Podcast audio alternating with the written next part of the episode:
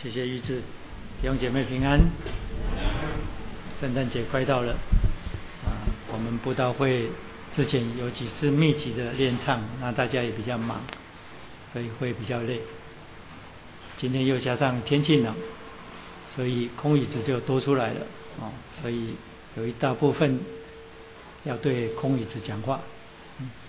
那看到在座的各位，有些可能上班累了，所以。聚会之前闭目养神，这个可以理解。上班终究是很累的事情。然后有人啊若有所思，可能还有重担还没有卸下。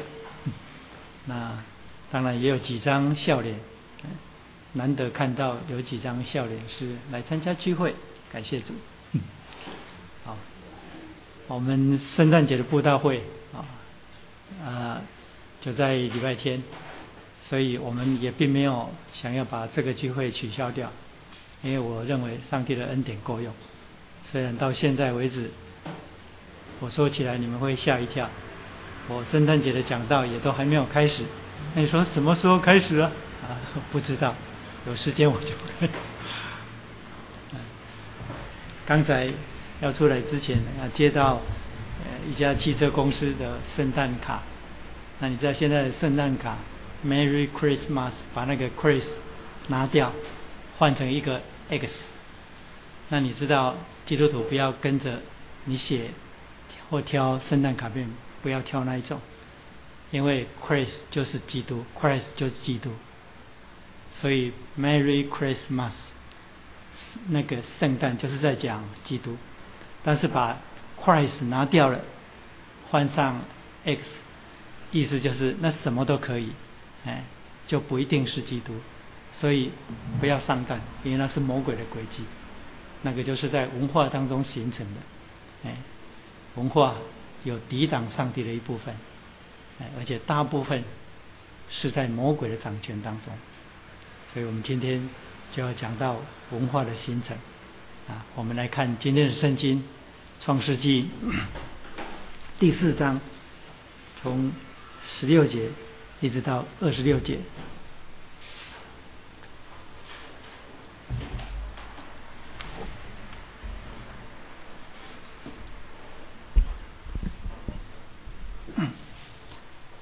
创世纪第四章十六到二十六节。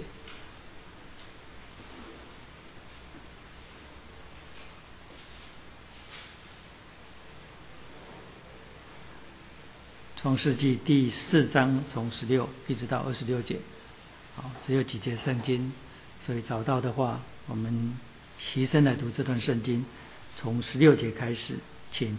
于是该隐离开耶和华的面，去就在伊甸东边挪得之地。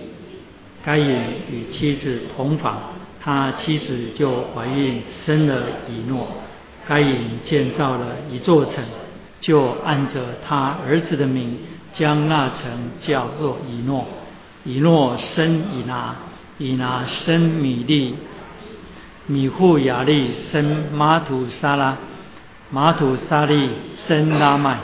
拉麦娶了两个妻，一个名叫亚大，一个名叫喜拉。亚大生亚巴，亚巴就是住帐篷、牧养牲畜之人的祖师。亚巴的兄弟名叫尤巴，他是一切弹琴吹箫之人的祖师。喜拉又生了土巴该隐，他是打造各样铜铁利器的。土巴该隐的妹子是拿妈。拉麦对他两个妻子说：“亚大、喜拉，听我的声音。”拉麦的妻子细听我的话语。状元人伤我。我把他杀了，少年人损我，我把他害了。若杀该隐，遭报七倍；杀拉麦，必遭报七十四倍。亚当又与妻子同房，他就生了一个儿子，起名叫赛特。意思是说，上帝另给我立了一个儿子代替亚伯，因为该隐杀了他。赛特也生了一个儿子，起名叫以挪士。那时人才求靠耶和华的名。好，圣经读到这里，我们再一次同心来祷告。天父，我们的主，我们再一次奉你独生子的名聚集在你的教会当中来敬拜你。我要领受你至圣的真道，是我们生命的粮。我们感谢你。我们从创世纪这些虽然不在现实的记载当中，却从你独生子以及新约使徒的口中，让我们明白这些曾经发生在现实之前的历史事件，使我们可以从这些当中领受重要的真理，明白我们的根源以及人堕落的因由，以及我们。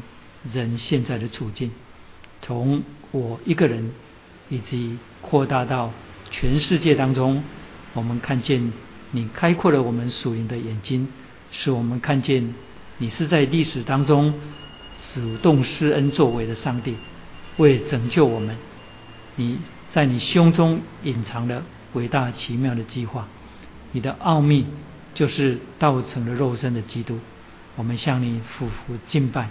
为这样的恩典来感谢你，我们有诉说不尽的感谢献给你，恳求你让我们在一次领受你在历史当中的作为，以及记载在圣经当中这些叙述性的真理的时候，使我们再一次信仰被坚固，好让我们深思信仰，对应时代，不做一个愚昧人，帮助我们真正靠着圣灵重生。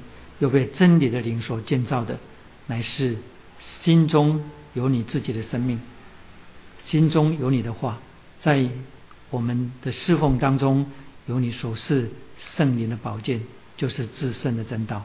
我们感谢你，恭敬的将这段时间交托在你手中，求你的圣灵对每一个人的心中说话，好让我们所听到的不是人，就是你卑微软弱的器皿口中所出的话。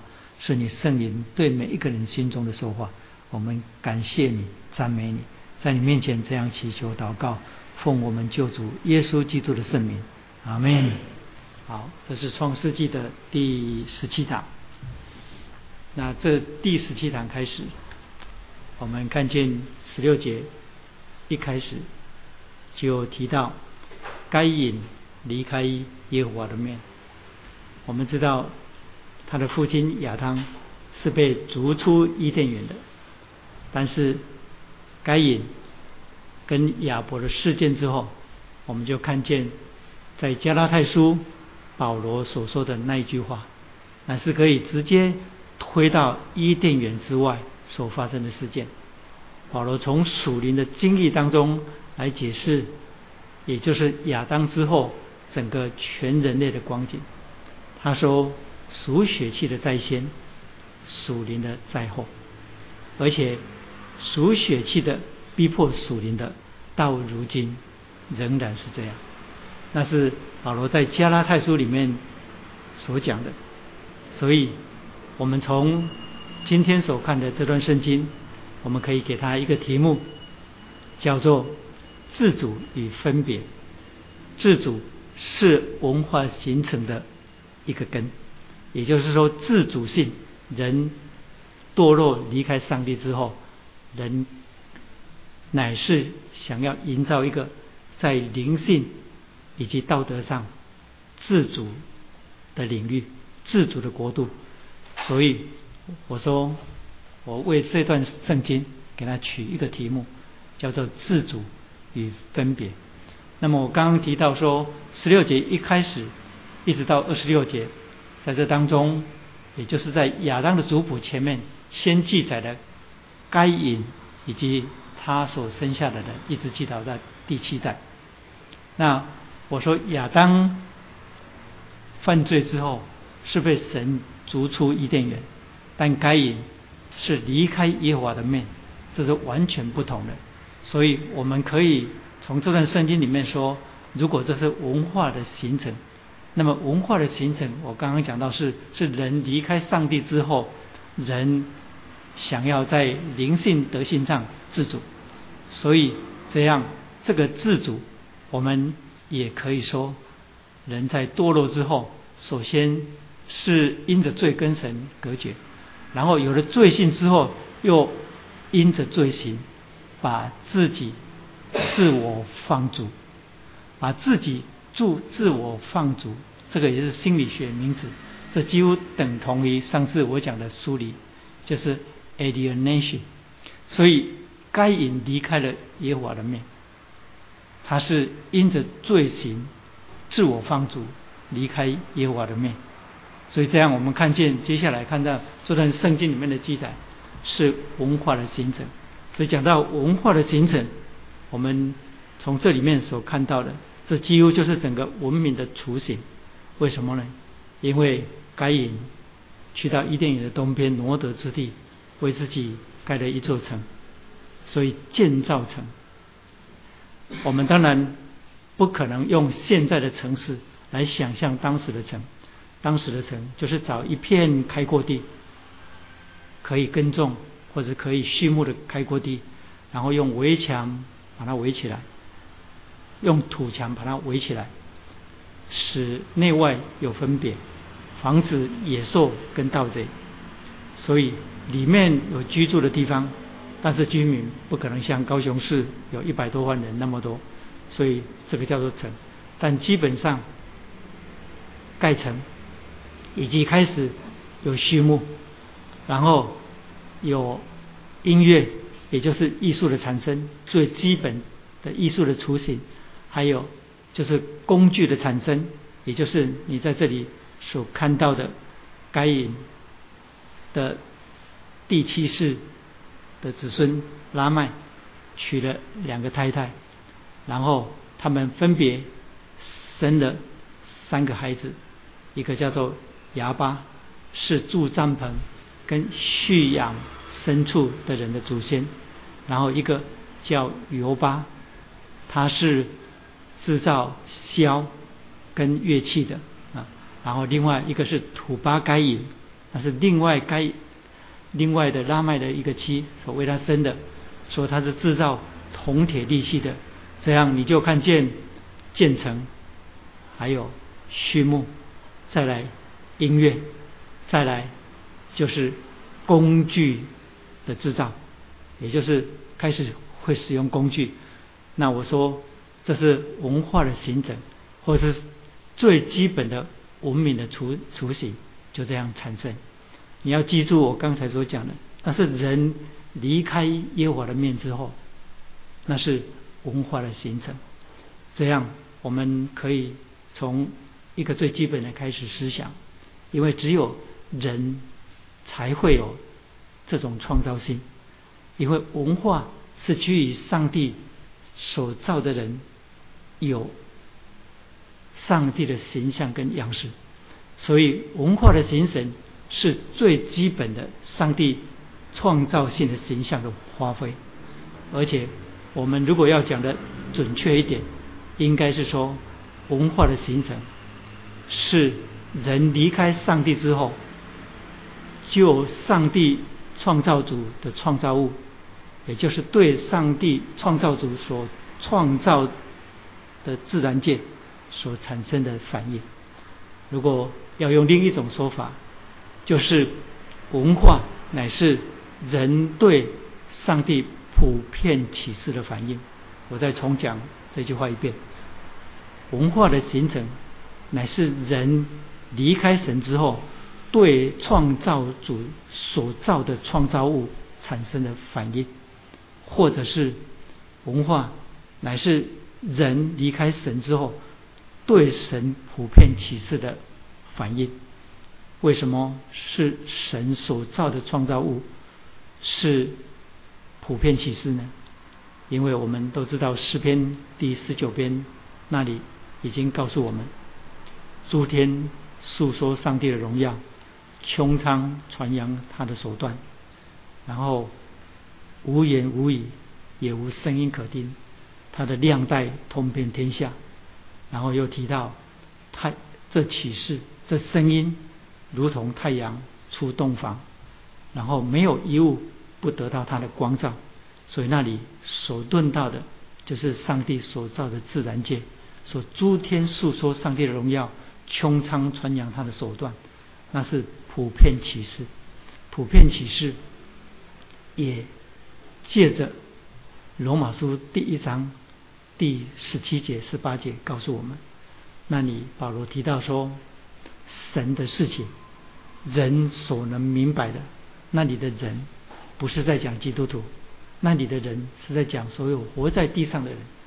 保罗在罗马书第一章十八节说：“神的事情，也就是上帝的事情，人所能明白的，原显明在人的心里，也就是人性里面知道有神。所以，神在人性当中显明，那个叫做内证，那是普遍启示的第一个范围，就是内证。然后保罗接下来又说：自从造天地以来，上帝的永能跟神性。”是明明可知的，借着所造之物就可明白，叫人无可推诿。那是指外政，外政指的就是塑造的自然界。所以，上帝的事情，人所能知道的，也就是针对所有活在地上的人，每一个人都在这个启示当中。那你的人是指世上的人。所以有人所能知道的，那就意味着有人不能知道的。人不能知道什么？那么这位自然界背后的主宰，他到底是谁？他与我是什么关系？我在他面前的光景是什么？然后他的本性、他的本质跟属性又是什么？这些完全不在普遍启示的范围。这就是基督徒所领受的启示。在基督里，你认识这位神，称他为父。你知道他是独一的创造主，你知道他的威严、他的圣洁、他的公义、他的仁慈，还有你也知道他在基督里所为全人类所做的一切事情。你也知道他曾经在历史当中与人的历史当中同行。你现在读这本圣经，你所听的讲道，你祷告的时候称他为天父。这些就不是罗马书第一章那里所讲的人，那些人所能够知道的。为什么？因为这是特殊启示，所以启示分成两大范围，一个是普遍启示，一个是特殊启示。特殊启示就是上帝的道跟道成肉身的耶稣基督，只有基督徒领受了这特殊启示。但是人性被造，一定是知道有神的，所以人不能否认。传道书里面就很清楚的告诉世上的人，说神造万物各按其事成为美好，却将永生放在他的心里。所以人会思考生命的问题，人活一辈子几十年，但人会思考几百年、几千年的事情，这是上帝放在人性里面的形象。所以罗马书第一章。那里提到的普遍启示的两个范围，那么我们刚刚讲讲到说，文化乃是人对上帝普遍启示所起的反应，是因为自然就是神普遍启示的另一个范围，因为诗篇十九篇那里就我刚刚讲的，诸天诉说上帝的荣耀，穹苍传扬他的手段啊。从这日到那日，从这夜到那夜，哦，无言无语，也无声音可听，所以那是无言之言，也就是没有声音，但是却在传达信息。那是上帝的普遍启示，那是自然界的启示。那么人活在这种自然界当中，人离开了上帝的面，人跟上帝隔绝之后，人在自然界当中一定对自然，也就是上帝普遍的启示。一定会产生反应，因为人不同于任何一个动物。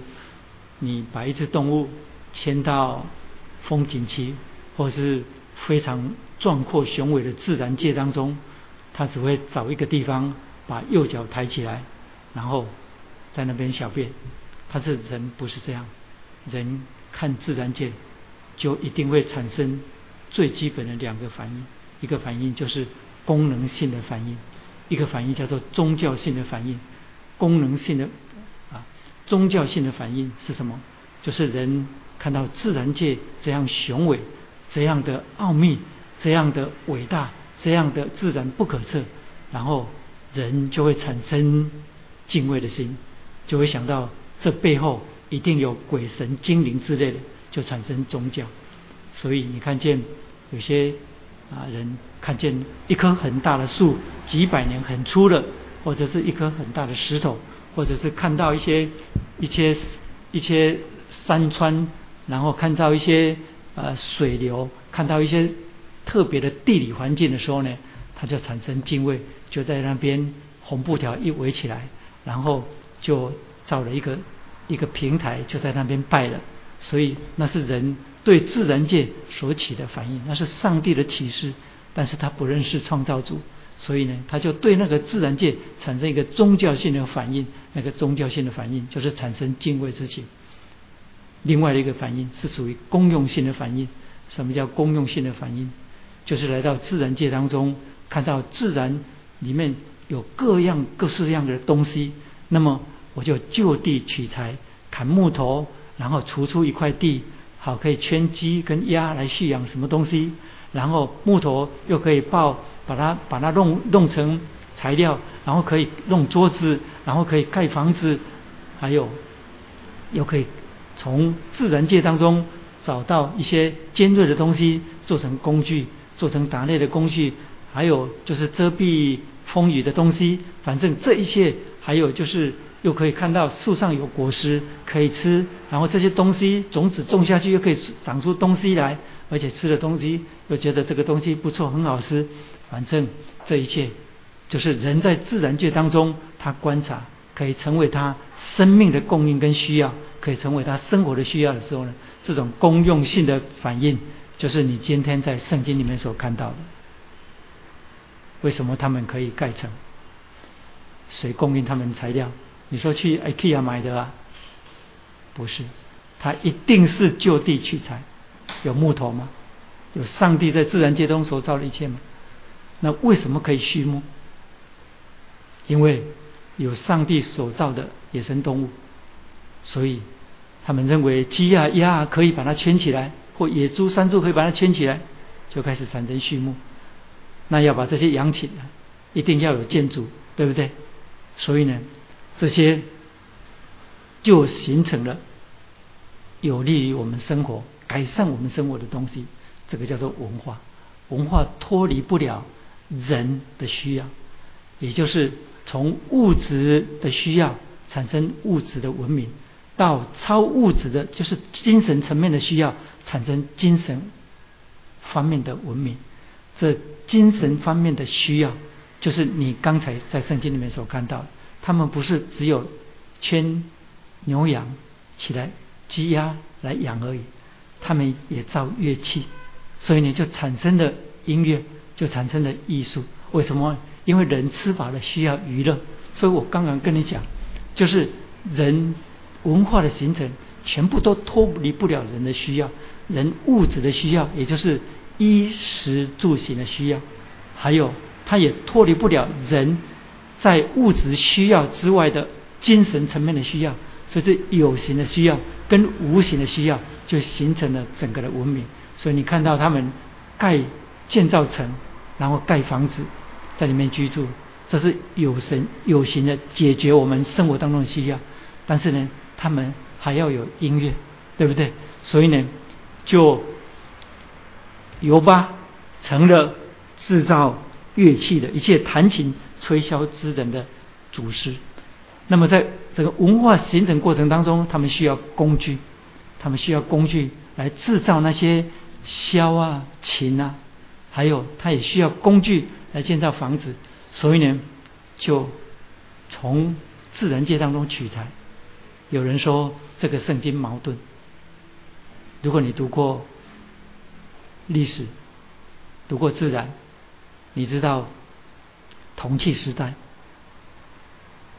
科学家告诉我们说，铜器时代大约是祖前三千两百年。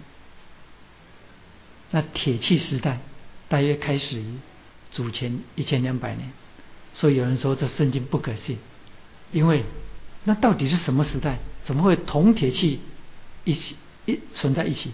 你不要这样了解圣经里面中文所翻译的这个铜铁，因为那个铜不是经过提炼之后铜，有可能是沉铜，也就是沉淀在沉淀在跟呃怎么样沉淀在跟石头或者是跟矿物混合在一起的有铜反应的，被称为铜。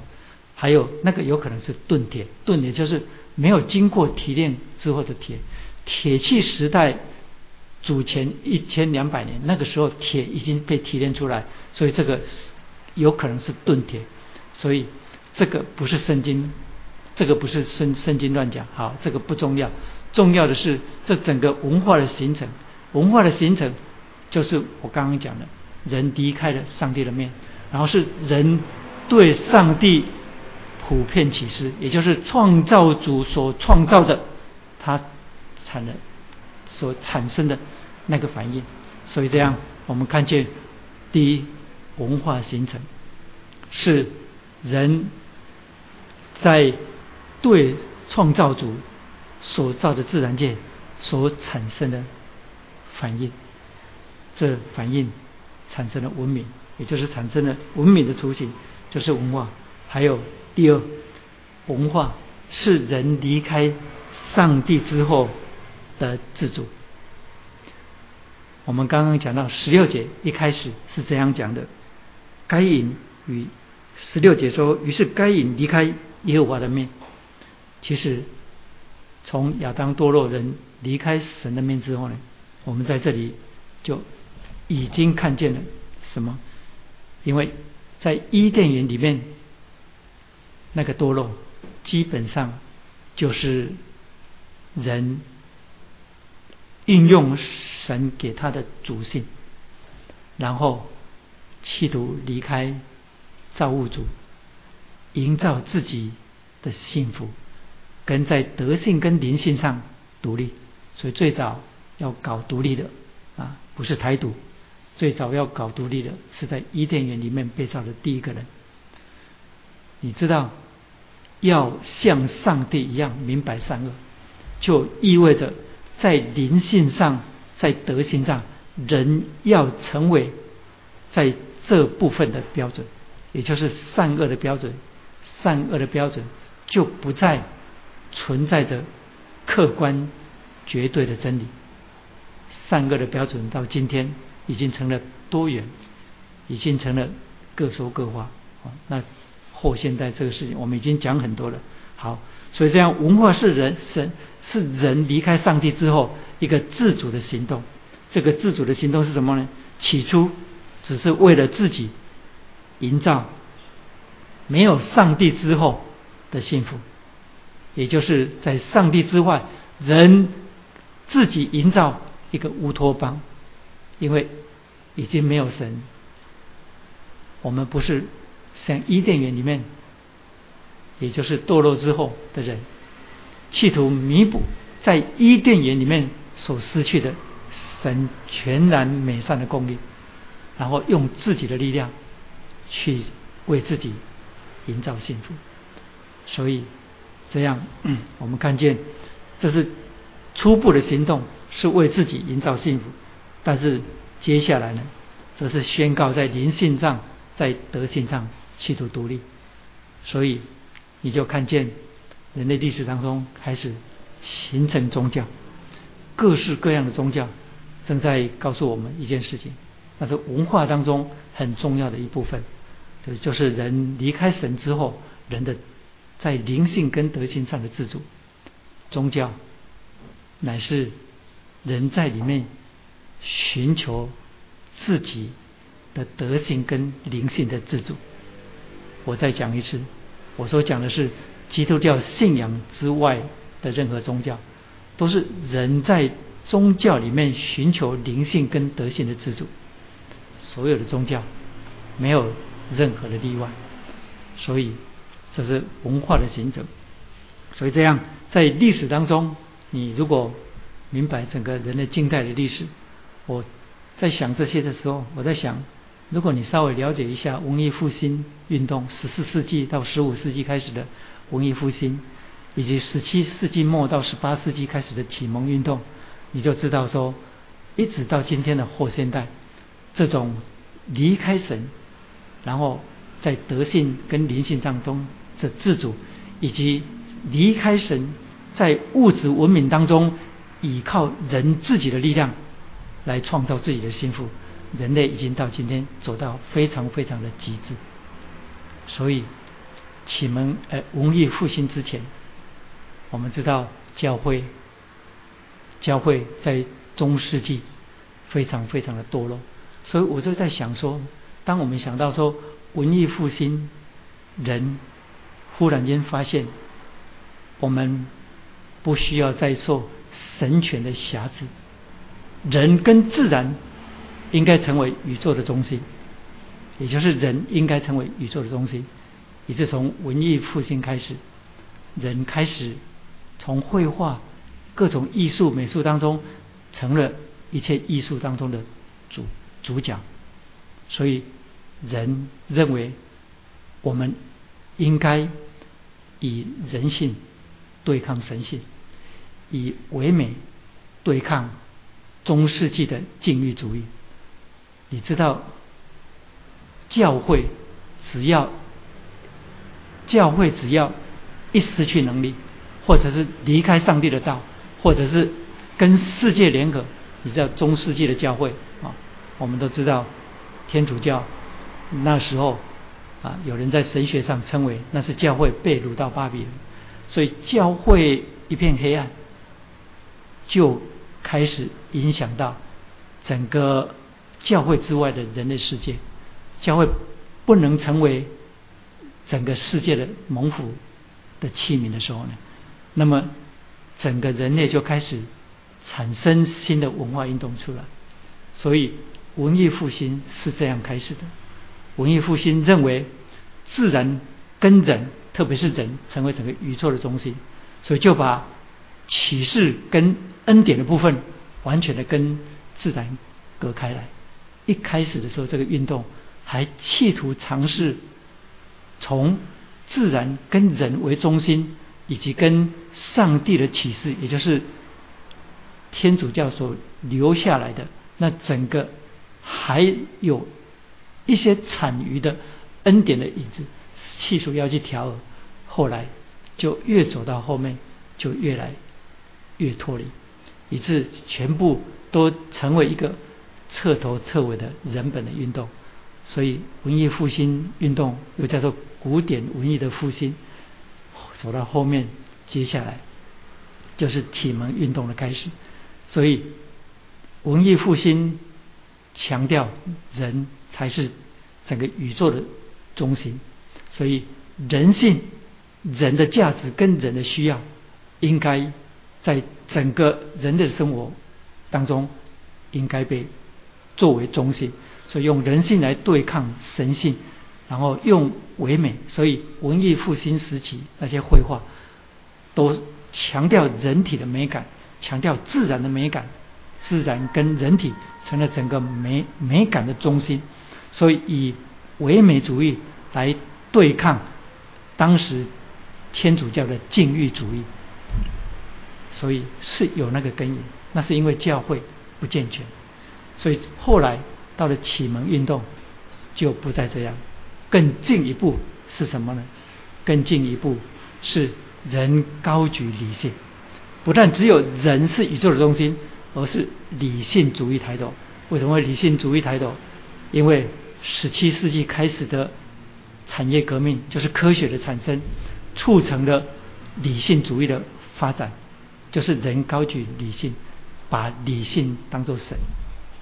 从人是宇宙的中心，到人人的理性就是神，所以就不再借着启示或形上学或神学来解释整个受造界，而用什么来解释受造界？用科学来解释整个受造界，也就是用物理学来解释神所造的万物。那时候人的理性被高举到高举到什么地步？高举到像神一样的地步。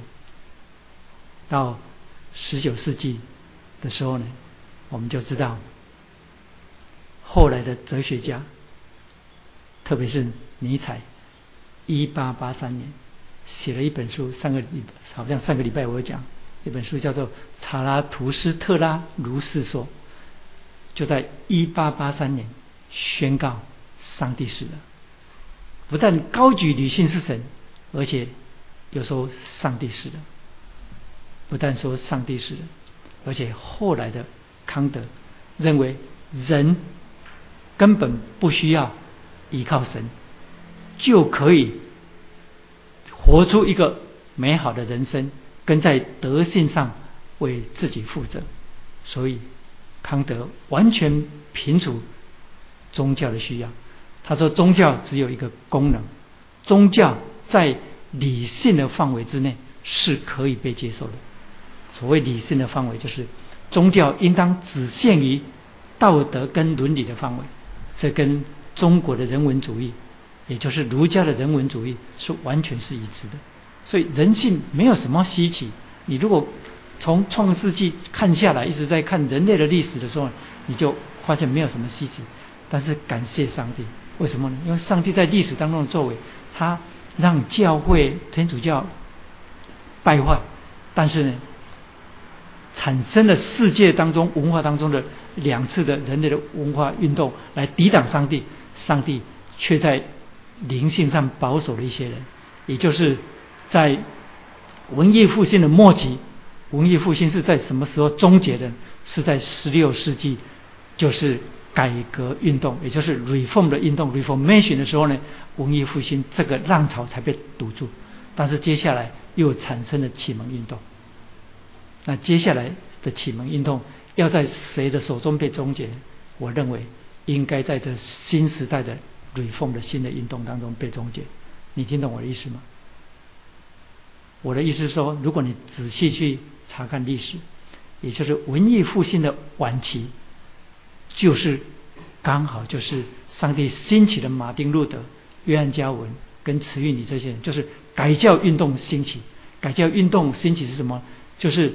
从灵性上，从信仰上，那些被上帝所兴起的那些圣徒，把整个天主教错误的信仰带回到带回到圣经当中，也就是 reform go back to the Bible，回到圣经。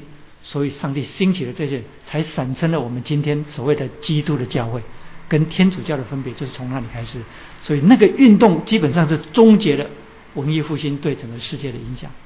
又重新把整个人类属灵的主义当中重新保守住了，这是上帝在历史当中的作为。但是后来又开始兴起了启蒙运动，也就是十七世纪末到十八世纪。所以启蒙运动把理性高举到神，而且人充满了乐观，认为人无限的可能，再加上达尔文进化论的影响，所以人几乎一片乐观。尼采一八八三年。在他的《查拉图斯特拉如是说》里面宣告，上帝已经死了，人不需要上帝。结果，一九一四年第一次世界大战四年，一九一八年死了八百万人。接下来不到二十不到三十年的时间，一九三九年第二次世界大战爆发，啊，才和平了几年，而且才和平了几年，而且不到三十年，第二次世界大战爆发。接下来，连续五年的第二次世界大战，到一九四五年结束，六年，总共六年，全世界死了超过三千万年。所以，把人宣告上帝已经死了之后，那种乐观的对人性乐观的那种无知的乐观，彻底的打破。如果你看到中国，中国的人文主义。也跟跟西方一样，上帝也在当中有了作为。为什么呢？因为儒家的人文主义后来发展到宋朝跟明朝，也就是儒家加上道家，再加上佛家所混杂进去的，其实整个中国的文化当中的人文主义，也就是中国人的自我认识里面，就只包括了这三个，就是儒家、道家跟佛家。那么在宋朝跟明朝的时候，产生了理学。后来理学一派当中，走到儒家的极致的时候呢，这人性对人性乐观到什么地步呢？就是人性人有完全的良知，只要能够顺着这个良知来行事，也就是《论语·大学篇》里面的“大学之道，在明明德，在亲民，在止于至善”。不但是从修身齐家治国平天下世界大同，而且人从一个人开始可以推己及人，也就是从彰显自己明明德，也就是彰明显明自己的那个原来亲民的德性。所以儒家对人性认为说，人有完全的良知，只要顺着完全的人良良知行，那么人人皆可成为尧舜。可是。后来，二次大战之后，中国的儒家在共产党统治时期，文化大革命批孔斗孔，把孔家店彻底的拆毁。现在的新儒家，没有人再敢对人性这么乐观了。你看见上帝的作为吗？上帝很伟大的，不能开玩笑。所以，那大概就是我刚刚提的文化的形成一开始。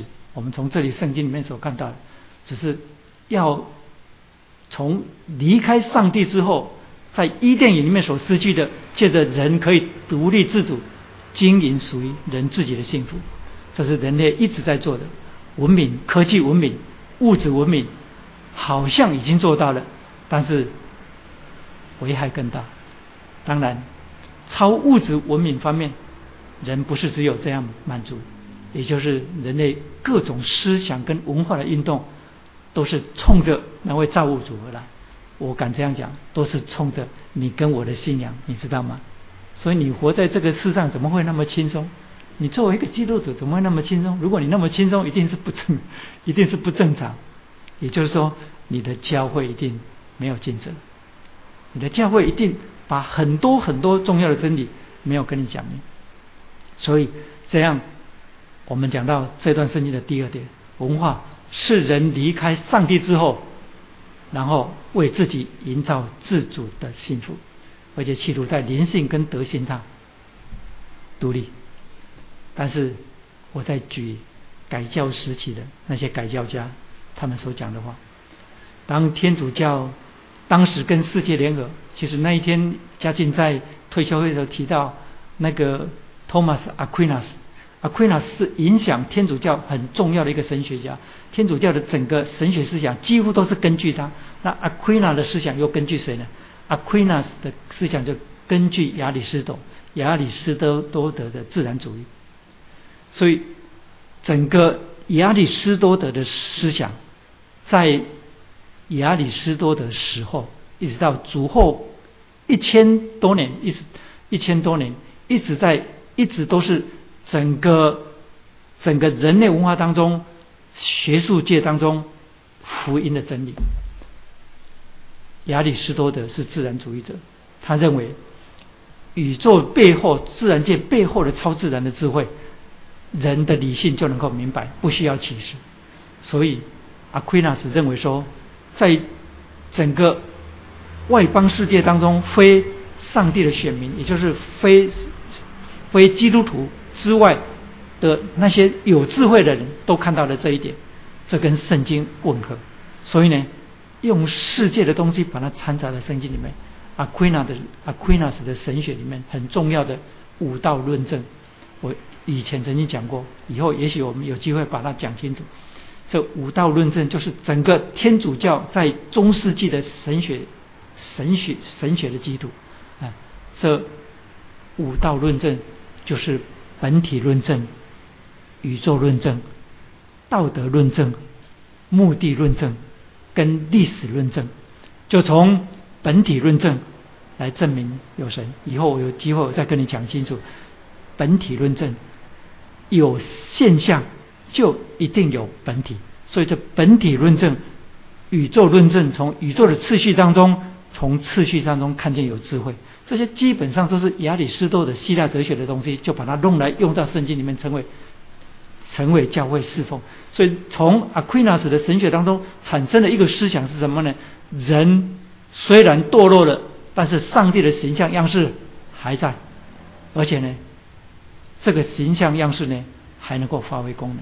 但是后来我们知道说改改教时期，也就是那些伟大的圣徒、reform 的圣徒，就是归正的那些圣徒，约翰叫我们说，马丁路德说不乱讲，因为上帝的形象样式在堕落之后就已经全面被玷污了，所以你不要小看教文主义那个开始的那个第一句话，total depravity，total depravity，depravity 就是全面的败坏那句话。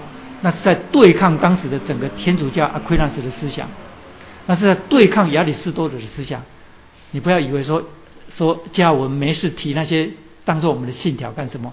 他总结整本圣经说不人不可能自主。你不要以为说人可以自主，因为从文艺复兴到启蒙运动，人就是要自主，人就是要敢于知道，不需要借着启示，人就是宇宙跟自然的东西，所以人敢于自主。但是改教家认为不人没有办法自主，为什么呢？因为人敢于自主，也就是人能够完全的自主，那是天主教在信仰当中的堕落。为什么？因为他根据亚里士多德的自然主义，所以产生了五道论证的神学，成为整个天主教侍奉的临床。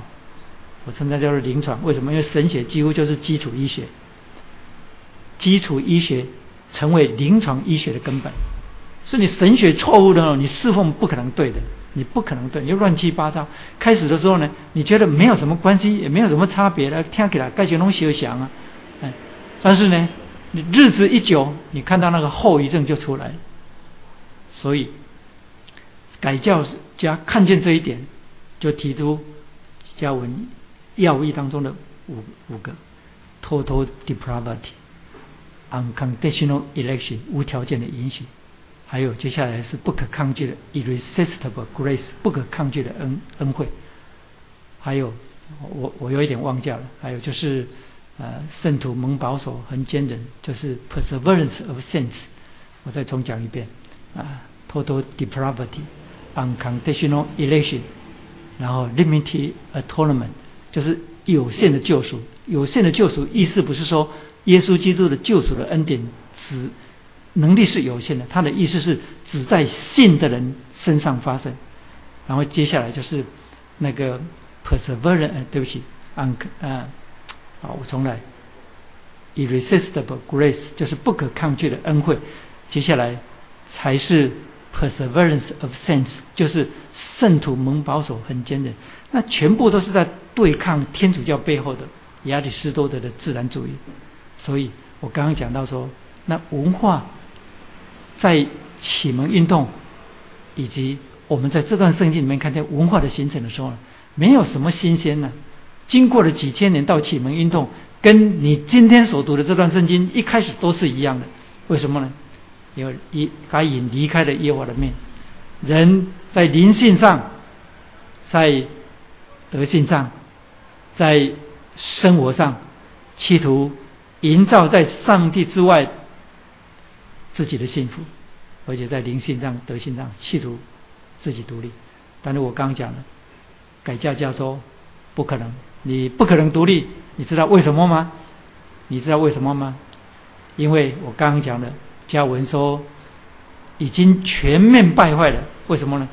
形象还在，但是已经扭曲了，不正常了。所以那个形象。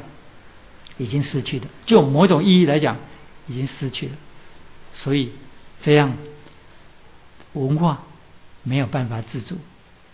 所以圣经里面有没有告诉我们，文化没有办法自主？文化虽然是人脱离上帝之后才形成的，但是正如亚当在伊甸园里面的堕落，你知道亚当伊甸园堕落，圣经里面没有说亚当没有责任，那个堕落的责任是人。但是那个堕落的因是什么？撒旦的试探，撒旦的试探，外在的试探跟内在的情私欲产生的罪。同样的，伊甸园之外，人文化的形成也是一样。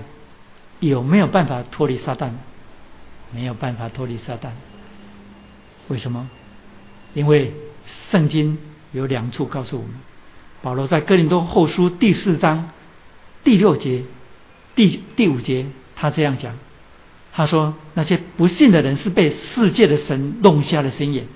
那个神，你不要以为只是啊，就是关公啊啊，那个庙里面神坛里面拜的那些偶像那神，那你的神是在讲世界的精神、世界的价值、世界的文化的核心，就是我刚才简单的提到启蒙运动跟文化复兴运动里面里面那个隐含的那些精神跟那些属灵的意义。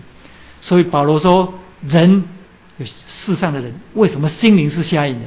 因为是世界的神动下的心眼，所以这样在文化底下的人啊，被世界的神落下了下，所以他活在这个世界的价值当中、价值体系当中，然后他自我满足，他觉得这一切已经够美好了。然后如果他觉得有什么不如意，那么人已经离开上帝的面，仍然用他的自主的意识跟他的能力，企图全部改造这一切。好，拒绝圣经里面说人应当要归向神，人应当要归向神，才有可能真正的幸福。所以，格林多后书四章第五节，保罗说：这不信的人在这世界当中，为什么？因为他心灵瞎眼的是被世界的神，也就是说。我的意思不是说被关公、被妈祖弄瞎了心眼，不是，是被世界的精神、被世界的价值。你传福音的时候碰到太多这种人，啊，我们碰到太多这种人，为什么他心灵心眼是瞎的？因为他被世界的精神，也就是堕落之后的整个文化里面人的自主，在灵性跟德性当中自主，宗教都是很好的，都劝人为善。我现在信某某教，觉得很不错，所以我刚刚讲的。宗教是人离开上帝之后，企图在灵性跟德性上自己自做主。但是你知道，改教叫做不，人已经在罪当中做奴隶的人没有办法自主，文化也没有办法自主，文化是在世界的神的辖管底下。那讲的这一点讲的更露骨、更直接的，那就是保罗。保罗在以弗所书第二章第一节。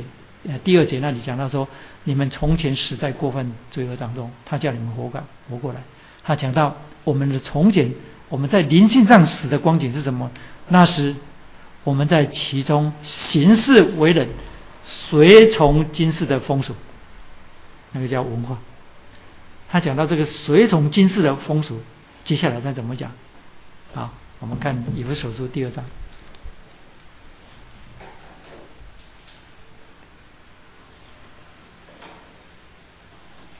有所书第二章第二节，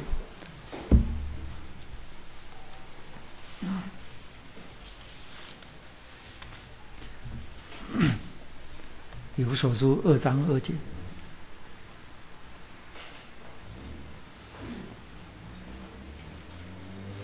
好，你们看我来念。那时你们在其中行事为人，随从今世的风俗，那就是文化。文化的背后，保罗提出来。顺服空中掌权者的首领，就是现今在悖逆之子心中运行的邪灵。我们从前也都在他们当中放纵肉体的私欲，随从肉体和心中所喜好的去行。所以，文化的背后，文化能够自主吗？脱离上帝认为可以自主，还是用上帝的形象样式所产生的结果？但是呢？因为已经离开了上帝，仍然在罪的掌权底下。罪不是一个抽象的名词，是一个具体性、有位格性的存在。就是保罗所讲的，就是空中掌权的首领。这个康德看不清楚，尼采看不清楚，沙特看不清楚，卡缪也看不清楚，只有谁看得清楚？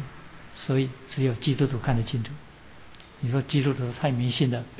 不，你看人类的人类的历史，人类的社会有更好吗？没有更好。所以你看见文化形成的高度文明到今天，也就是高度的文化的发展到今天，我们看见人性只有越来越往下，没有越来越往上。宗教这么多。宗教如果都劝人为善，全世界最善的地方应该就是台湾。台湾应该全世界首善之区，因为台湾人拜的最多，台湾人信的最多，但是宗教没有没有真正是可以造成儒家所想的那个效果效果，所以我们看到的是文化是离开神之后企图自主，但是我刚刚讲了，完全没有自主的可能。第三，我们从圣经里面看见，就是产生的文化，好像减轻了没有上帝之后那个做主的痛苦。但是呢，罪有没有更减轻？没有更减轻，而且是变本加厉。首先，你看到婚姻制度被破坏，为什么？因为拉麦这位先生他娶了两个太太，所以呢，在伊甸园里面，上帝。明明说我要为他造一个配偶，所以婚姻这样形成，而且两人要成为一体，所以那是婚姻上帝的旨意是一个。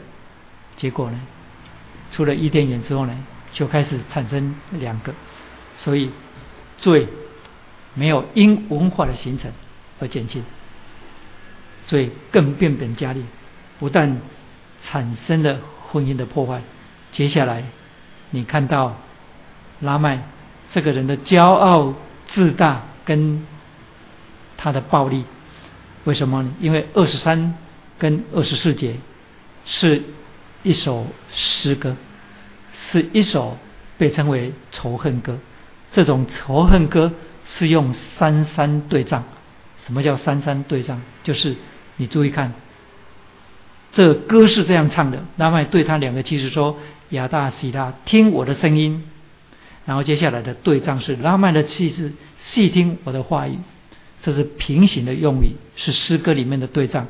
接下来说，壮年人伤我，我把他杀了；少年人损我，我把他害了。所以，如果从诗歌的题材来讲，这个少年少壮年人跟少年人有可能其实是对仗的语句，指的就是不管是怎么样的人，只要伤我，我就是杀他。当然，你也可能解，你也可以把它解释说，哦，他杀了壮年人，又杀了孩子，就是幼童这样。所以这诗歌的题材是壮年人伤我，我把他杀了。那平行的对仗是少年人损我，我把他害了。所以接下来二十四节，若杀该隐的遭报七遍，这是上帝对该隐所宣告的审判。但是拉麦比上帝。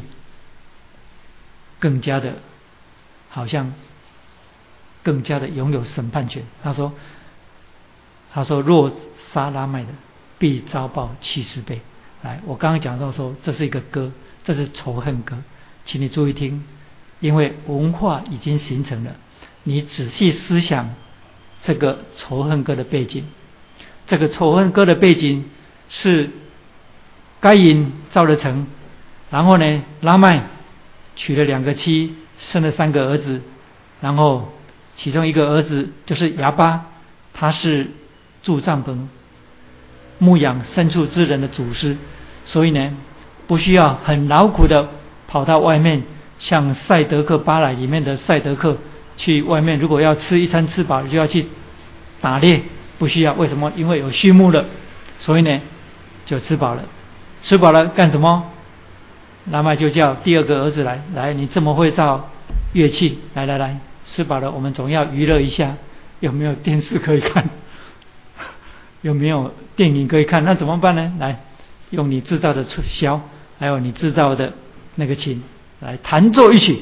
所以呢，然后他的第二个儿子尤巴就开始来，我们全家来开音乐会，所以他就开始吹奏乐器的。然后拉麦听这个调子不错。然后他就告诉他儿子：“土巴该隐，你不是会做工具吗？把你的工具拿出来。结果呢，帮我锤出一支利剑。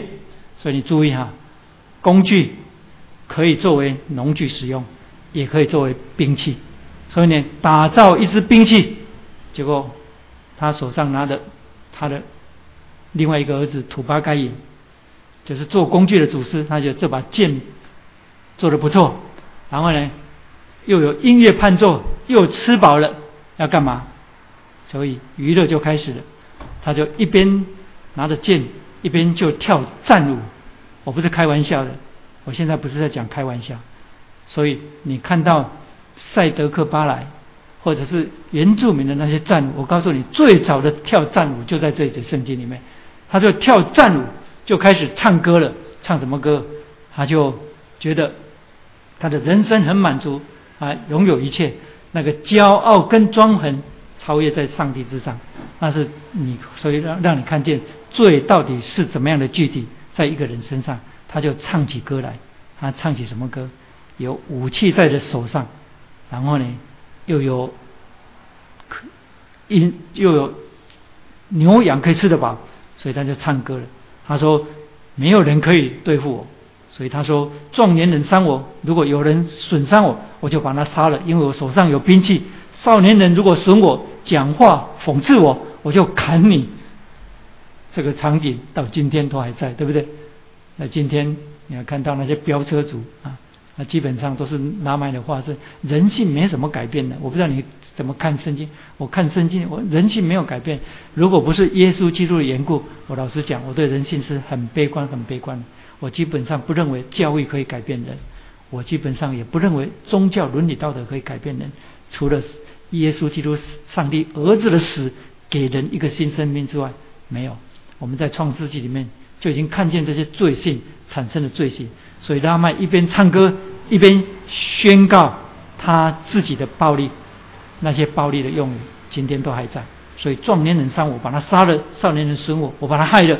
啊！所以你们以后有编剧天才的人，记得圣经里面很多的描述都充满了戏剧张力，都可以写成小说，都可以编成剧本，都可以拍成很精彩的电影。像今天你所读的这一段，就是很精彩的。充满戏剧张力的一个场面，所以拉麦跳起歌来，就说：“少年人伤，壮年人杀我啊！”我我好像讲的太多了，我好像在替他卖广告的，就是这样。所以他就一边跳，然后又有乐器伴奏，就这样。所以他说：“杀该隐的遭报七倍，然后杀拉麦的必遭报七十七倍。”所以这就是文化。当然，我必须强调，文化因为是。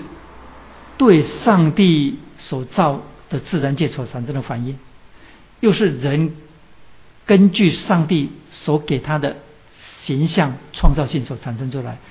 文化也有好的一面，文化不是没有好的一面。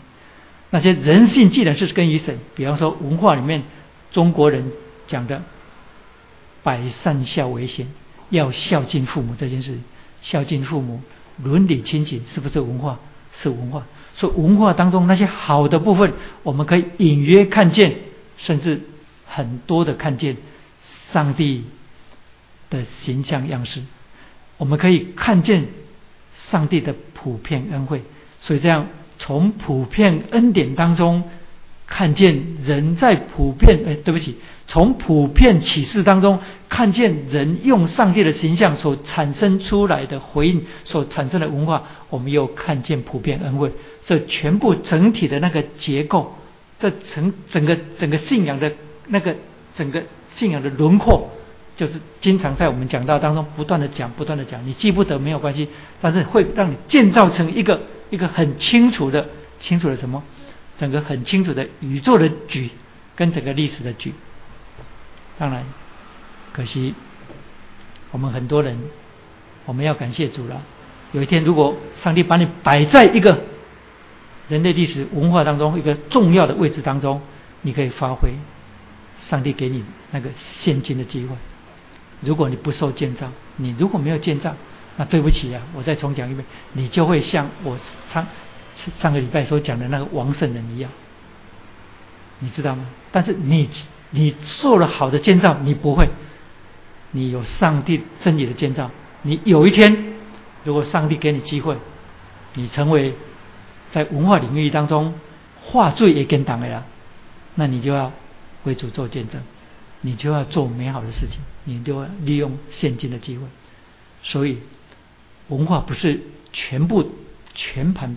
都是坏的，文化也是好的，而且借着耶稣基督恩典的缘故，你记不记得圣经里面描述基督从死里复活说，身唱高肩，掳掠的仇敌，将诸般的恩赐赐给人，有没有？原来的圣经是出自以弗所书的四章第七节，原来是出自诗篇一百零六，呃，对不起，诗篇第六十八篇里面一节圣经。那你提到用的经文是这样讲：你身上高天掳掠的仇敌，你在人间就是在悖逆的人间做的贡献，指的就是耶稣基督在十字架上死，使耶和华上帝可以与人同住，那个就是。耶稣升天之后，四下圣灵与人同住。以弗所书就讲到是四下恩赐，因为那个人就是基督徒。这样，我们今天生活在文化当中，我们的服饰有没有用到文化文明当中的东西？有啊，我用的麦克风，我用的冷气机，我用的建筑物，食衣住行，全部都文文化当中有被上帝分别为圣的部分，是借着。基督身上高天努力的仇敌，所以你知道，一个人他学了钢琴，有钢琴的才能，然后又用工厂所造出来的那个钢琴，这个是不是文化？全部都是文化。然后这个人因为他重生了，以致呢他的他的弹琴的才能被神分别为圣来使用的时候呢，成为。对人灵性这样的帮助的时候呢，造就人的时候呢，就成了恩赐。所以属灵恩赐之外，又有才能被神分别为圣，如同出埃及记，上帝吩咐摩西把那个叫做什么比沙列这个木匠分别出来，上帝的灵充满他，使他做圣殿当中雕刻的工，记不记得？他原来是在世界当中做雕刻工的，他的记忆是不是文化的一部分？是啊，他刻的木头是不是文化一部分？是啊，但是因为这个人是被上帝分别为圣的，所以属于他所使用的一切因文化所产生的东西，全部都被分别为圣。这样文化因基督升天的关系，然后升上高天掳掠的仇敌，然后文化也被因着蒙救赎的人被分别出来。所以，你今天如果是个文化人，不要因为听我讲这一堂就气馁了，或者是说你反弹说长老你在讲什么？难道我们做的都没有价值，文化都没有价值，半点价值吗？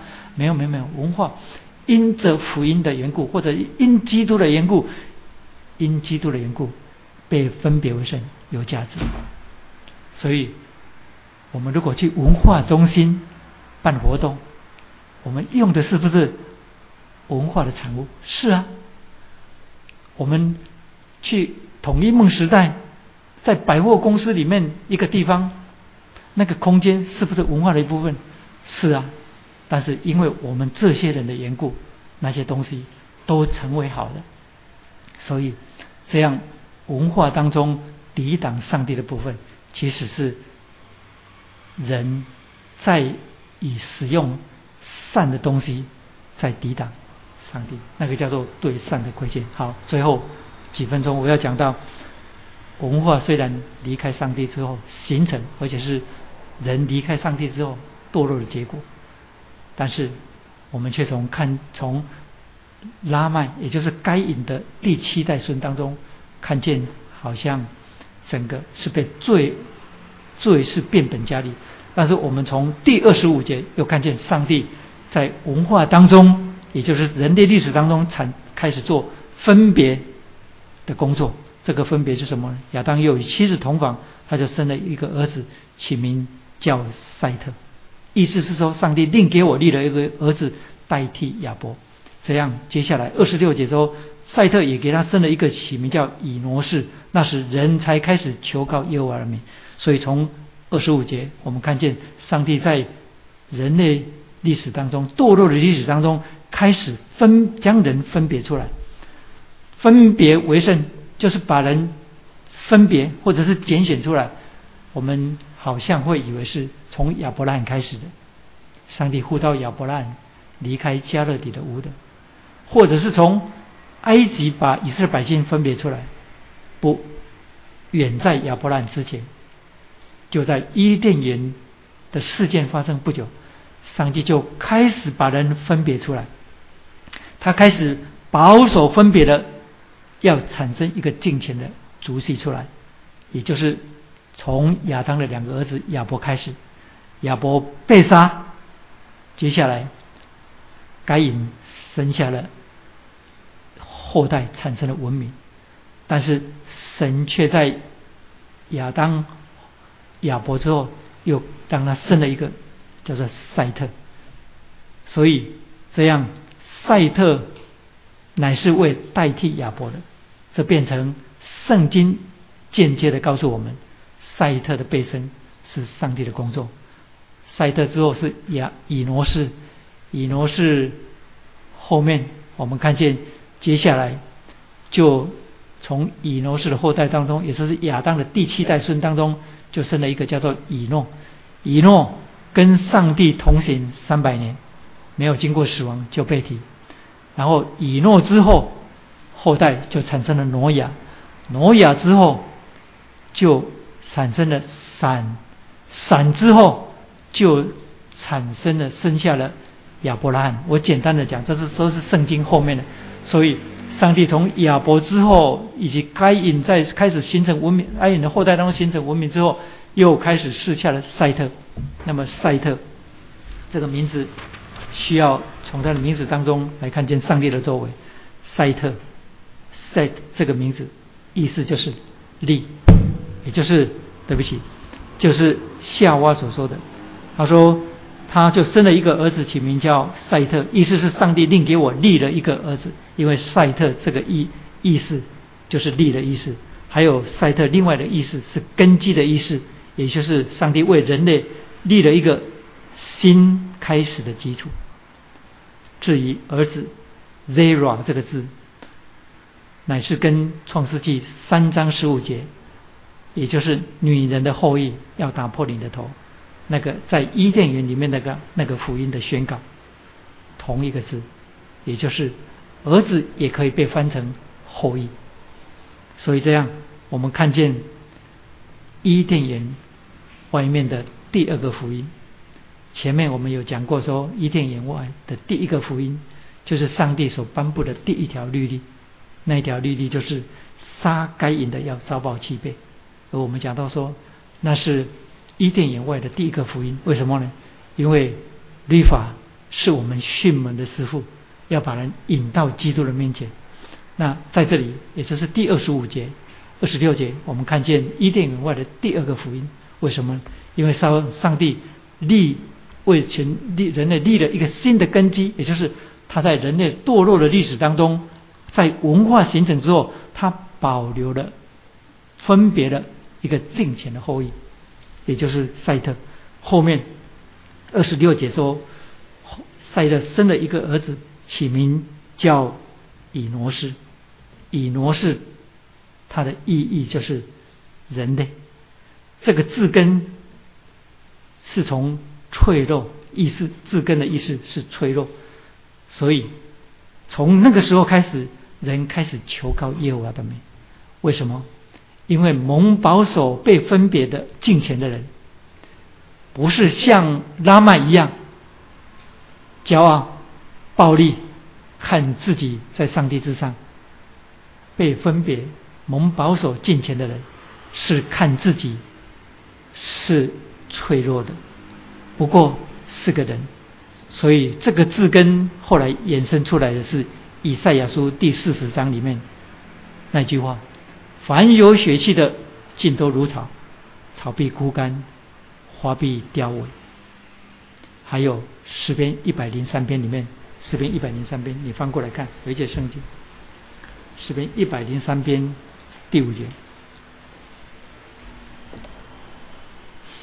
诗篇一百零三篇。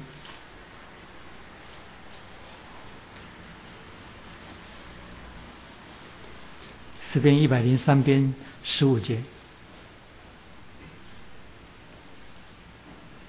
一零三篇十五节，一起念来。至于世人，他的年日如草一样，他往往如野地的花。好，圣经一节就好。所以以挪士那个时代开始，人也就是蒙敬前、蒙保守被分别出来这一个族系的人。能够谦卑在上帝的面前，然后那是人看自己是脆弱、是软弱的，以致产生信靠的心，才开始求告耶和华的名。求告耶和华的名是什么意思？现代中文译本把这节圣经是这样翻译的：说从那个时候开始，人才开始用耶和华这神圣的称呼来敬拜上帝。你注意听，二十六节是一个很重要的在世俗的文化所产生的一个属灵的文化，所产生的一个属灵文化是什么呢？人从以挪士开始，开始要开始懂得敬拜上帝。这个敬拜上帝跟亚伯或者是跟伊甸园里面的亚当不一样，是人开始借着正式的、公开的。群体的，也就是一群人，也就是我们今天所谓的聚会，开始才敬拜上帝。因为二十六节的意思就是这样，就是以挪士那个时候，人才开始求告耶和华的名。人求告耶和华的名，就在讲人开始奉耶和华的名开始聚集来敬拜，那是从以挪士开始的。所以这样，那是什么？那是在世俗的文化，就是前面你所看到的拉麦所形成的人类文化的形成之外的另一种文化的形成。那个文化是属灵的文化，就是敬拜上帝的文化的形成。你看见上帝奇妙的作为吗？除了在历史当中，你在最早的圣经里面就已经看见了。这样，这个对我们今天在提醒什么？我们今天跟创世纪第四章所记载的这段圣经情形一样啊，也是一样啊，只是那个范围跟内容有一点不太一样而已。当年的范围很小很小，但是今天文化已经形成整个人类主要安身立命的方式，所以我们是不是活在人类的文明当中？是啊，但是。我们是不是求告耶和华名的人？我们是不是求告主名的人？所以我们在世界的文明当中，但是上帝把我们分别出来，使我们有一个属灵的文化，从以挪士到今天一直存在的，到今天一直存在的。因为当时的人开始有了公开求告耶和华名的敬拜，我们今天仍然是。所以，这是提醒我们什么？提醒我们不要迷失在今天世界的文明当中。很多基督徒都迷失掉了。哎，我今天其实我上个礼拜就已经写了两封简讯，包括今天写了一封，问一个姐妹，已经好久没有来做礼拜了，就是四层的表妹佩金啊。啊我今天坐在我的电脑里面查，因为我知道苏家弟兄如果有新来的，他就会把新来的这些联络人的就传给我，啊，我没有把它把它存档起来，我就从我以前那些 email 里面去找，还没有找到，因为今天时间不够。那上个礼拜我是我心里一直觉得不安，因为这个姐妹一直都没来，然后我不是怕教会少一个人你们不要误会了，然后我就。前一段时间我就写写简讯问问雪梅，结果雪梅大概忙了，她大概也没有看到那封简讯，也没有没有回我。那我今天我又问一个姐妹，她说她那里没有。嗯，所以像这个刚刚信主的啊，如果他迷失了，那做牧者的我是有责任。那有些是刚硬的心的，我们已经探访去好多次了，那我为他祷告，我就说主啊，你就自己亲自的。管教管教他，好让他清醒过来。有些是已经探访好多次了，好多次了，但是就是胜不过他所拥有的那个生活。为什么会那么困难？因为基督徒把信仰看作生活当中的一部分，一部分甚至是一小部分，只是在生活当中的一个点缀。如果是这样的话，是很糟糕的。如果是没有重生的基督徒，那就算了。重生的基督徒那是很糟糕的，你已经迷失在整个世界文明当中。所以你不要小看创世纪，不是跟我们今天生活没有关系的。圣经，上帝绝对不会。对不起，我讲一句不恭敬的话，上帝绝对不会讲废话。上帝启示给我们的每一段记载都充满了真理，都是对我们今天属灵情境的提醒。很多基督徒信仰当做一小部分，将会有重大的服饰。他觉得管他，我该旅游的时候我还是去旅游。嗯，我告诉你，我光是为了这个，我为了这个布道会，为了这个布道会，我已经好几个星期不敢离开高雄，以及我住的潮州，都在这两地走而已，我不敢离开。甚至有时候于姐要做什么，都在等等事情过了之后。为什么？因为我们对上帝的敬畏，因为你知道你要面对的，你要你要带领整个教会，在上帝的旨意当中增长，你不可掉以轻心。这样，我不是紧张，我上去讲到，我讲的好不好，自由自由我的主人在，我的主人会负责这一件事情。我觉得我们从上帝有领受的，而弟兄姐妹所付出的，很多弟兄姐妹忠心在。服侍上帝的岗位上付出的，他们心里很多的重担跟焦急啊，我我可以理解，这正反映他们的责任感，他们爱主跟跟他们尽情的心。那有些不是这样，他觉得啊，反正教会活动、例行活动，我们教会才不是在搞例行活动。所以有些基督徒在这个文明的世界当中，他眼睛眼花缭乱，他乱掉了，他看不透这一切。还有，这是基督徒。还没关系，如果是教会的话，啊，那就惨了。那现在很多这种教会，啊，也许我夸大了。你说长老，你夸大了，我但愿我是夸大了。但真的有这样的教会，他说迷失在这世界当中，从世界当中取经，然后跟世界学习，啊，然后呢，做什么事情急着让世界认同，恐怕。恐怕世世界不知道基督教在做什么事情。我现在引用的是一个神学家已经过世了，华人神学家杨木谷，他曾经在他 APEC 一啊，对不起，不是 APEC，阿帕斯的一个讲座当中，他曾经提过了。他说，华人世界的教会当中充满了自卑感，对世界充满了自卑感。为了要让整个华人世界肯定基督教。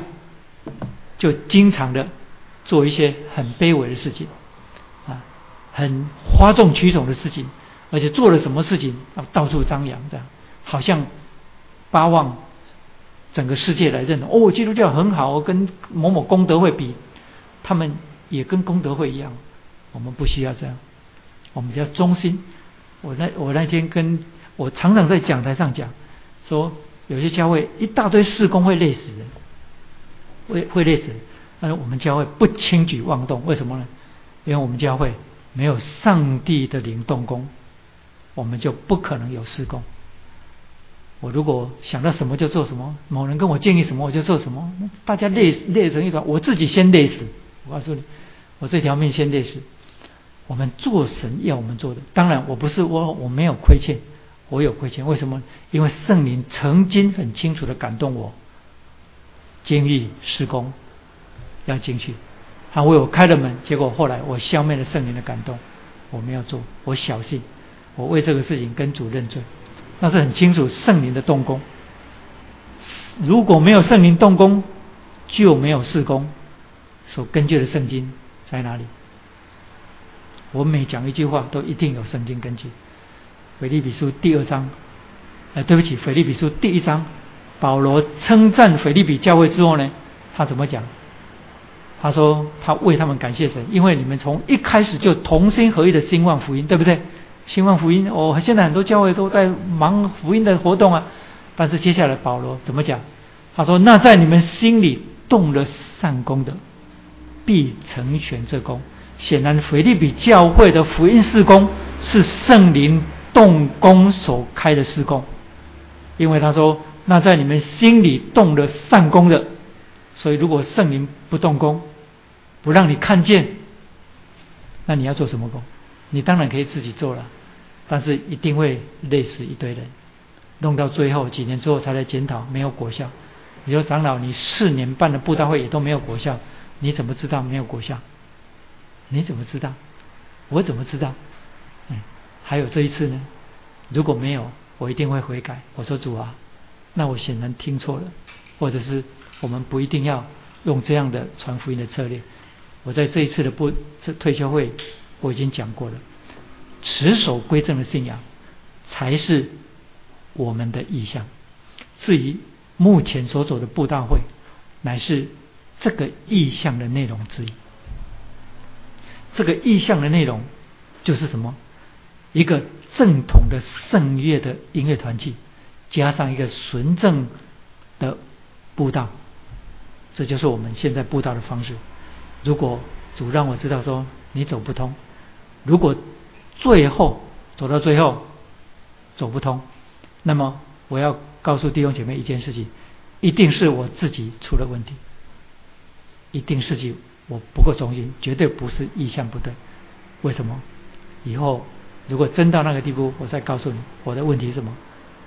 我的问题就是，可能我的体力、我的精神。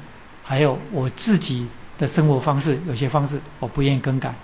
啊，讲的简单的，其实我就一直在想说，我是不是应该不要住在潮州，全部都住在高雄？我有跟在于姐在讨论这个事情。嗯，我现在讲的都是关乎我自己，我自己的生活方式是不是有妨碍到妨碍到上帝所托付给我的这个意向？如果没有，那是无所谓；有，那我就求主中主啊。给我能力来改变这一切，所以我刚刚讲到说，我们不要迷失在这世界的文明当中，在这世界的文化当中，我们看透的文化是什么？其实今天这一堂就是很基本的，让你看透文化是什么，看透了，你看见上帝在整个文化形成的当中，他同时做了一件事情，就是他分别了一些人，形成了一个。属灵的文化就是一群敬拜上帝的人，就紧接着该隐的后代拉麦之后被记载下下来，而我们就是赛特、以挪士、以诺、挪亚、亚伯拉罕之后属灵的以色列人，我们就是这些求告耶和华名的族类。但愿上帝帮助我们，今天。比上个礼拜好一点，只超过了八分钟，但基本上仍然是超过了。我为这超过了八分钟向你道歉，但不是为我所讲的内容道歉。我不会为我所讲的内容道歉，因为这是上帝的话。我们一起来祷告，阿爸天父，感谢你。虽然我们只是几个人在这里，但你仍然愿意把这样重要的真理启示光照，让我们明白。感谢你。我们为生活在这个世界当中，我们能够看透这一切的文明来感谢你。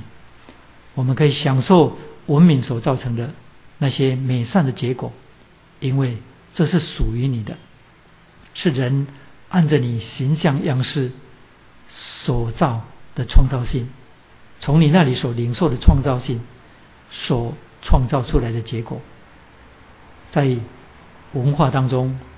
我们不迷失，在享受这世界的文明当中，我们不会随流失去，因为你在拉麦之后，你保守了分别的一个敬虔的主意，使赛特以诺斯之后，人开始求告你的名，一直到今天，我们乃是敬拜你的族类，感谢你这个属灵的文化一直生生不息，直到今天，我们向你献上感谢。原来你在亚当堕落之后就开始为我们预备福音，要拯救我这个罪人。我们向你感谢，为我今天能够在基督里侍奉你，为每一个弟兄姐妹能够在基督里站立在恩典当中侍奉你，来献上感谢。我们活在这世上，无论吃喝，无论行为，无论做事，或生或死，或住在身内，住在身外，都属于你。求你帮助我们重新立志，重新悔改，重新光照反省自己的生活。求你帮助我们，愿荣耀尊贵颂赞都归给你。听我们在你面前的感谢祷告，奉告我们救主耶稣基督的圣名，阿门。好，上个礼拜有时间的关系，所以没有让弟兄姐妹提问，就是有一些互动。如果你有什么，我们可以有一些交通。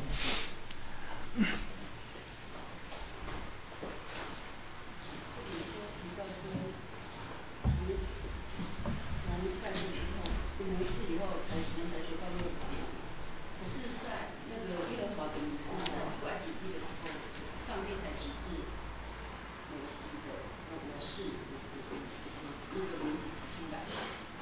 所以这个是因为这个圣经是后面这样才会写出来的，所以这个就是。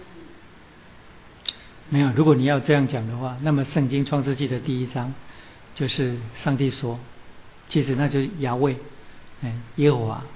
所以这样的话，你从出埃及记那里回过来看，你就知道说，那怎么会是这样？人怎么求告耶和华的名？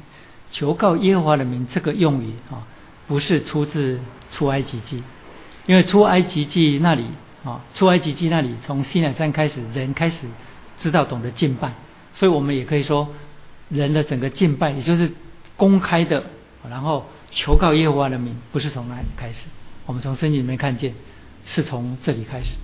嗯，所以耶和华的名是上帝在启示摩西的时候呢，是从摩西开始的整个以色列人都已经完全不认识上帝了，并不代表在这之前亚伯拉罕认识不认识上帝，亚伯拉罕对上帝认识很深，他甚至认识说。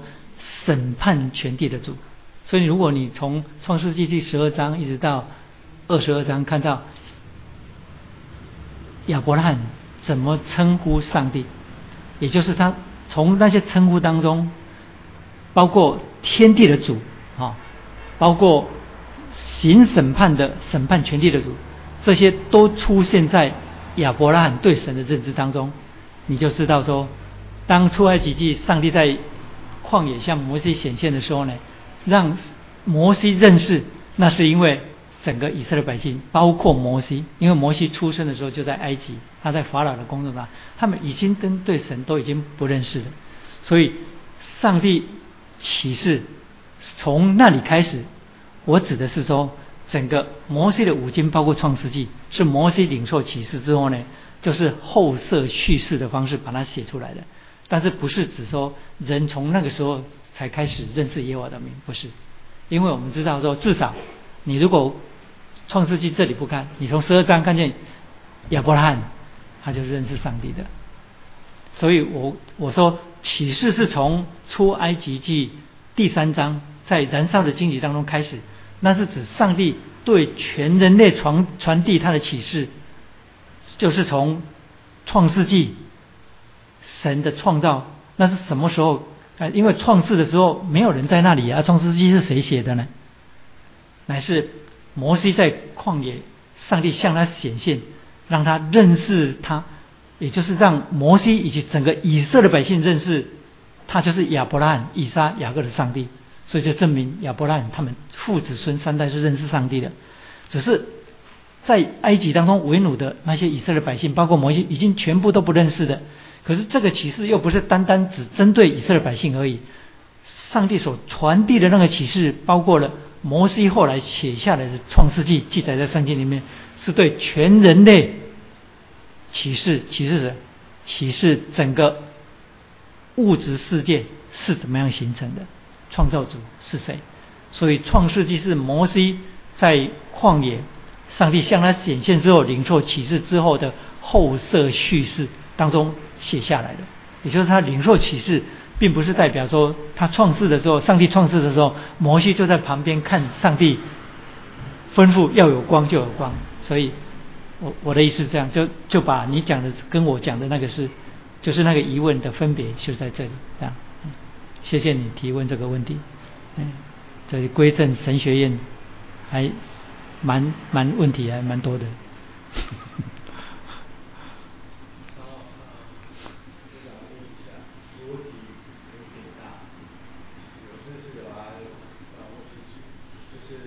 今天早上在讲文化，然后啊，我想要再了解一下你说的文化是什么。因为我今天这样听完之后，我觉得到今天我是觉得，就是早上我觉得早上今天的讲到，其实我觉得主轴其实是在文化，而是如果这样阅读下来，我认为主轴比较像是在讲说人的刚毅跟骄傲所带来的影响。然后，所以我想要再了解一下，就是诶，长老在讲到你这边所讲的文化到底？是不是在说人的文化、现实的价值观，还是是说什么？因为我听到你那个电影在讲说，文化是什么？文化就是人在被逐出去之后，希望自己能够产生出一个自主的灵性，跟道德自主。为自己营造没有神之外的幸福。但是这边又出现一个问题，因为如果说这样子是文化，那你后面你有讲说基督徒也有基督徒的文化，我觉得这好像少了什么，是不是？没没有少什么，没有少什么，很周全，很完全。文化是人以人为需要的物质文明，再加上以人为需要的超物质文明，就是精神文明。人的物质文明就是食衣住行最简单的，就是你生活当中所需要的这一切。哦，然后超物质文明，也就是精神文明，就是比方说美的感受啊啊，然后。一些啊，一些精神上面的追求啊，跟寄托啊，这些不是物质，是超物质的，是属精神文明的。因为人不是只有精神上的需要，所以环绕着人所有活在这世界上的需要，环绕着一个人活在这世界上的需要，全部统称为文化。所以构成文化的内涵，哦，那个范围很广，范围很广。但我今天是从整个宽广的一个范围当中。讲整个人类文明的形成，文明的形成是什么？我们从圣经里面看到，是人堕落之后离开上帝，然后寻求自主的幸福。所以这个自主的幸福，我们在圣经里面看见的，就是拉麦的三个孩子：畜牧、跟音乐的产生、艺术的产生、跟畜牧的产生，还有跟工具的产生，这些都是属于。物质文明，也就是物质文化，但是我们知道，不是只有物质文化，音乐是属于超物质的，是属于精神层面的需要。所以这整个的形成，一直到今天，不过是把这些范围，也就是把这些内容范围更扩大，然后内容更多，内容更多是什么呢？比方说，我们今天住的，我们今天吃的，我们今天用的，比以前的人，比他们那个时代。一定是精致很多，这是文明，这是文化的进展。可是，在这文明当中呢，在文明开始形成，就是人开始为自己谋求营造幸福之外呢，上帝却保守了一些人，就是生活在同样这个文明当中，上帝保守了一些求告耶和华的名，这种求告耶和华的名的族类，形成了另外一个文化，这个叫做属灵的文化。他们求告耶和华的名，我们。活在这世界当中，是不是在这世界文明当中？可是我们又是活在一个属灵的文化当中。我们不单单活在这个世界的文明当中，我们又活在属灵的文明当中。所以，如果你要明白这是整体的话，我我建议你可以再重听一遍，因为听我的讲道没有那么快，就是完全的明白。我相信你的问题全部在里面，就是今天的讲道里面都有了。嗯，不知道有没有回答到你的问题？这当中没有缺少什么，没有缺少什么，而且我认为已经很完全。还是你要再提问，没有关系。就是你不清楚所指的文化是怎么这样。哦，那个是讲到文化的支流了。我讲的是全人类共通的文明，衣食住行是不是全人类共通的都需要的？哎。是有听完之后，我自己有整理出一套。那从我的逻辑中，就是在听到，我会觉得，哎，好像似乎还不过那个思想在是。那个那个啊，如果我们要讲到文化更深的话，那么每一个民族当中的文化，每一个民族当中的文化，比方说，我们可以讲到说，中国人的文化的根啊，也就是中国的人文主义，西方西方文明的根啊，西方的人文主义。甚至共产主义国家、资本主义的人文主义、资本主义社会的人文主义，哦，那个就很就是细分每个项目，但是基本上脱不了人对这物质世界当中的需要，以人为中心，人的生活当中的需要，人的生活当中的需要产生的文化，这些需要基本上是两大范围，一个是物质的衣食住行，哦。然后一个是精神层面的，就是超物质的啊，就是美，就是对美善事物的追求。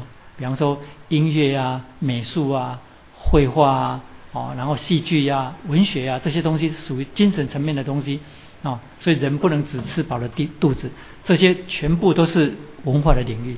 啊，至于细分到每个民族当中，中国中国的文化，中国文化的根啊，就是儒家的人本主义，还有道家的天人合一，还有佛家的明心见性啊。那你要分的话啊，要详细的话，那你要就是怎么讲，请我开一堂讲座到你们教会，然后把谢礼跟我定出来，这样我就去讲。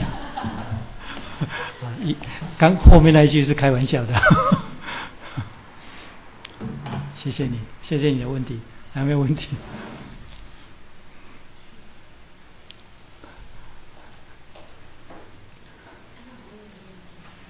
好，请说。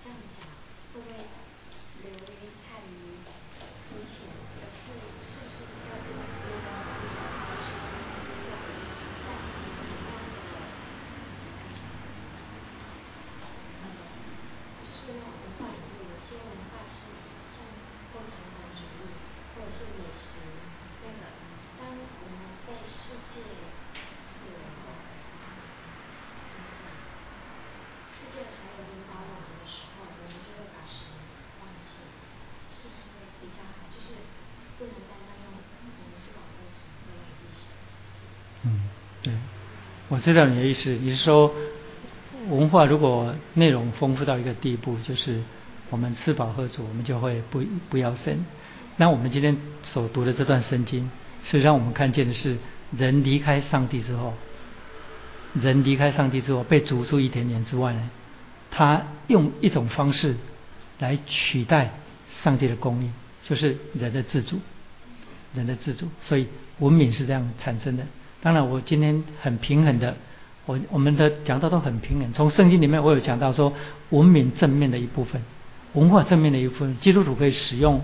我我举了好多例子呢，所以按你讲的是另一个范围的事情，就是文明的内容越丰富的时候呢，就人类在文明当中，如果都都真的可以照自己所理想的，哦，营建出一个丰富的文明，完全都没有问题，那么人一定不会要上帝的。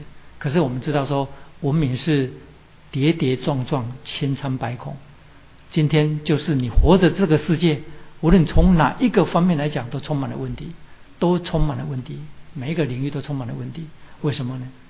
因为地受了咒诅，人生的道路没有那么顺，因为走的不顺，所以会偶尔停下来。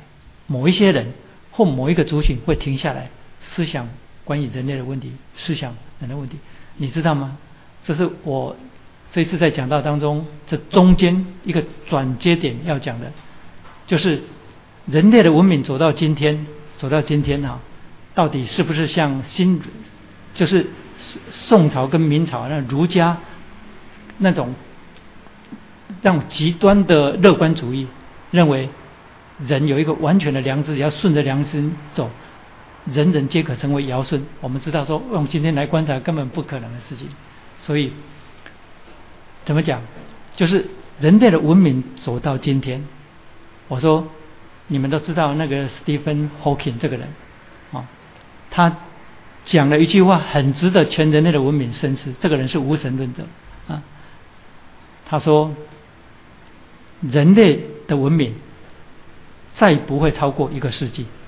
人类一定会在一百年之内，就是一个世纪之内，把整个文明毁灭掉。他说：“人类的盼望在哪里？你知道吗？”他说：“人类的盼望在另一个星球。”他说：“除非人类在一百年之内往另外一个星球去去开拓另一个生活生存的空间，人类会把自己毁灭掉。”他用这句话，我用这句话来总结人类的文明走到今天到底怎么样？越来越好吗？越来越好吗？没有，所以没有越来越好。可是文明好的一部分又是上帝的普遍恩惠，但是呢，上帝不让这个世界，因为他亚当堕落之后，地就受了咒诅嘛，所以人生不再顺境。何况人不要神这件事情，要独立自主的营造自己的幸福。从各种层面上来看，不管是物质的层面，或者是超物质的部分，都充满了许多许多的问题。人类现在要解决的问题，没有比一百年前、一千年前、两千年前更少，而是更多。以致 Stephen Hawking 讲说，人类除非移民到移民到另一个星球，那才是盼望。但是你知道，一个这么顶尖的头脑的，一个这么顶尖头脑的一个物理学家，被称为现代爱因斯坦。我听一听这话，就听出毛病出来。你们听得出来吗？你们听得出来吗？这就是你作为一个基督徒何等何等的恩典的原因。Stephen Hawking 的问题哦，我可以做一个他的那个讲法，我可以做一个比喻给你听了。一个人生活没有节制，所以信用卡交在他的手中，每一次刷卡都刷爆，都刷爆，都刷爆，都刷爆。有人就跟他建议，父母亲建议说，不要让他使用信用卡，把卡剪掉就好了。你懂我意思吗？请问？那个人没有节制刷卡刷爆，是人的问题还是那一张信用卡的问题？你听懂我意思吗？是信用卡有问题吗。信用卡何辜？那不过一张塑胶卡片在那里，你为什么怪信用卡？你把它剪断，你把它，你把它火烧没有？为什么？因为那个不节制、不节制的人哦，他没有了信用卡之后呢，他还会用另一种方式去举债、去去地下钱庄借钱，你各种方式借钱。问题是出在问题是出在人，所以 Stephen Hawking 说，人类一个世纪之内如果没有移民到外头，人类的盼望在外太空久。我告诉你，人类如果在罪性没有解决，跟神的关系没有解决，你全部移民到哪一个星球，那个星球一样遭殃。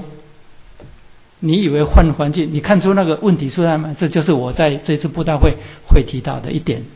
我的转折要讲到福音，讲到人罪性。你以为说？你以为说那些顶尖的物理学家，我不认为物理方面我当然没有他懂，但是我告诉你，你领受的真理何等的宝贵，我我何德何能，我我跟 Stephen Hawking 比我算什么？但是呢，我应该讲，从真理的角度，从上帝的眼光看起来，他的脑袋跟我比，他算什么？他以为说人类只要换一个地方就可以了，换一个地方就可以了吗？是人的问题还是地方的问题？不是地方的问题，不是这个地球有问题，是人出了问题。嗯，所以那是 Stephen Hawking 所讲的话。这个话你们之前在，你们可以上网可以找到这句话。我有没有乱讲？没有，他没有下文。接下来我这句话是我补上来的，所以呢，我这句话如果再补上去的话，就更完美了。你了解吗？嗯，好，我们今天讲到这里，因为已经九点半了。来，我们再来唱一首诗歌，刚才那首诗歌。